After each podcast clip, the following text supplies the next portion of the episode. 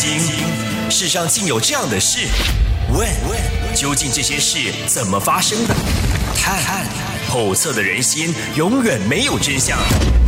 世界奇案，搜罗世界各地疑团。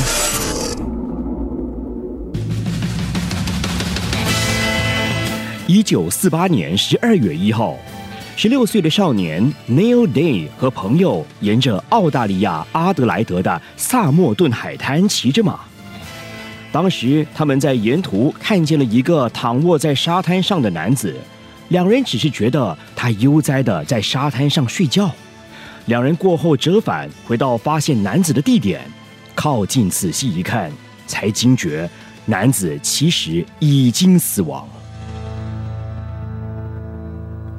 这名横尸在萨默顿海滩的男子面容整洁，胡须剃得很干净，身上穿着着整齐的衬衫，还系着领带。奇怪的是，他的衣物上原来缝上了他的名字标签，全部都被除下了。死者的身上没有任何随身物品，也没有任何可以证明身份的物件。警方在采集了他的指纹之后，找不到任何比对。男子的死也没有人报案，更没有人成功认尸。验尸报告显示，死者的胰脏异常的胀大，他的胃部和肝脏有内出血的痕迹，他的身上没有任何伤痕，显示没有被殴打或是被击中的痕迹，体内也没有找到任何毒药的踪迹。由于验尸官没有发现呕吐、腹泻或是抽搐的迹象。所以排除了死者中毒身亡的可能性。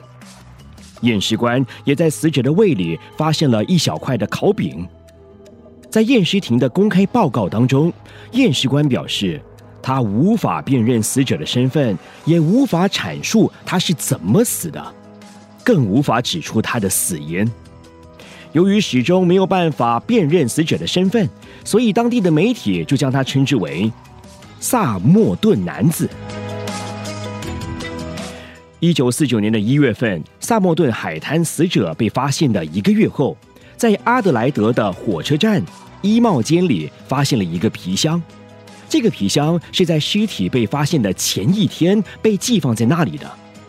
皮箱里装着一些衣物，同样的名字标签全部被除去，而且里头还有一卷蜡线。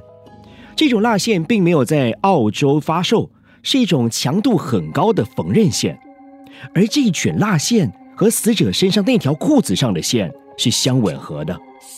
皮箱里的物品显然和萨默顿男子是有关的，而且从这个皮箱的物品来判断，这个皮箱主人近期曾经到过美国。其实皮箱里还有一些物品是有名字标签的，有的缝上 Keane，K E A N E，有的缝上 Kim，K E A N。但是调查人员都认为这些名字只不过是用来混淆视听的。一九四九年的四月份，也就是尸体被发现的四个月后，警方赫然发现了一个线索：死者穿着的那条裤子，就在他的裤头的地方，其实有一个暗藏的口袋，里面竟然藏着一卷纸条。打开纸条一看，上面印有波斯语 “Taman Sud”。这纸条的边缘来判断，应该是从书本上的某一页撕下来的。经过查证，应该是一本叫做《鲁巴亚》的波斯诗集。鲁巴亚诗集的主题围绕在生命的过渡，而波斯语 “Taman Sud” 简单的翻译就是“结束了”的意思。这个线索的发现，让审理这起案件的验尸官在验尸报告上补充了一句。死者是非自然死亡的。一九四九年七月二十三号，在发现 Taman Sud 字条的三个月之后，一名男子在报章看到报道后，拿着一本 Rubaiyat 前往警局。这名男子声称，他在他的车子的后座找到了这本书，而这辆车子曾经就停放在萨默顿海滩附近，当时他并没有摇上车窗。当男子打开那本书《Rubaiyat》给警方一看，果然其中一页的一部分被撕开了一个洞，而这个缺口完美的和死者裤子里口袋发现的纸条是吻合的。不仅如此，就在这本书的最后一页，写着五行不成单字或不成句子的英文字母，还有一组号码。那些不成章法的字母显然是暗号，而那组号码后来证实是电话号码。警方尝试破解密码，但至今仍然无法解密。根据澳洲的海军，这组密码是不可能被解破的，因为字母的数目不多，无法看出逻辑。尽管暗号无法辩解。但是那组电话号码却让警方联系上了一名二十七岁的女护士 Jessie Jo Thompson。这名护士的住处就在沉尸地点的几百公尺外而已。Jessie 承认自己曾经拥有过一本《鲁白亚》，但是表示已经将那本诗集送给了一个叫做 Alfred Boxell 的朋友。警方于是便调查起 Alfred Boxell，也发现这名男子的确存在。并且尚在人世，而他真真切切的拥有一本完好无缺的《乳白雅》。案件发展到这个阶段，也就是尸体被发现的八个月之后，尸体已经被安葬。然而，由于案件仍在调查当中，于是验尸庭就给尸体制造了一个石膏模型，以便查案所需。当警方盘问护士 Jessie 时，他们也把死者的石膏像给他过目。当 Jessie 看到石膏像的时候，几乎当场晕倒。尽管如此，Jesse 回过神来时，仍然否认认识死者。Jesse 在二零零七年逝世的，在他逝世之前，他依然坚称不知道萨默顿男子究竟是谁。世界奇案，搜罗世界各地疑团。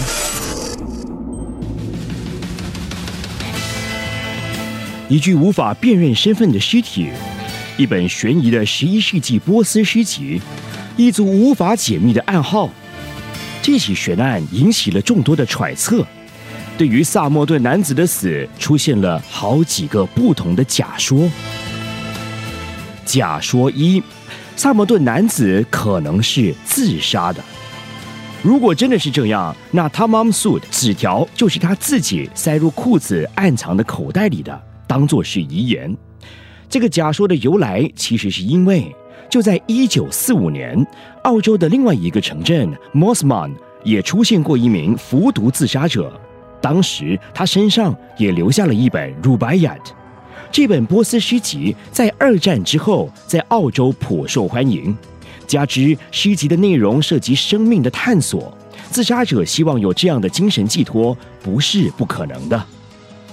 假说二，由于死者没有身份证明，围绕在他身上的又是暗号又是混淆的名字，有人怀疑其实死者是一名间谍，而他的死可能就是被同行给杀害的。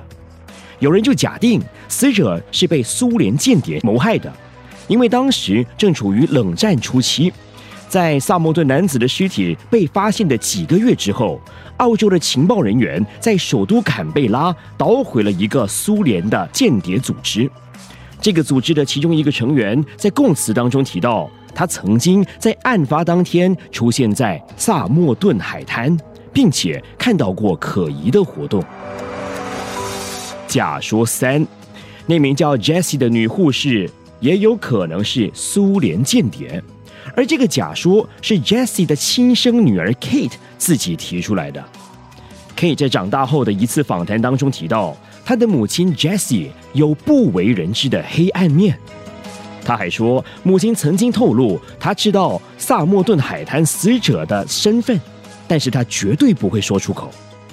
K 透露，他不时会听到母亲通电话时说俄语。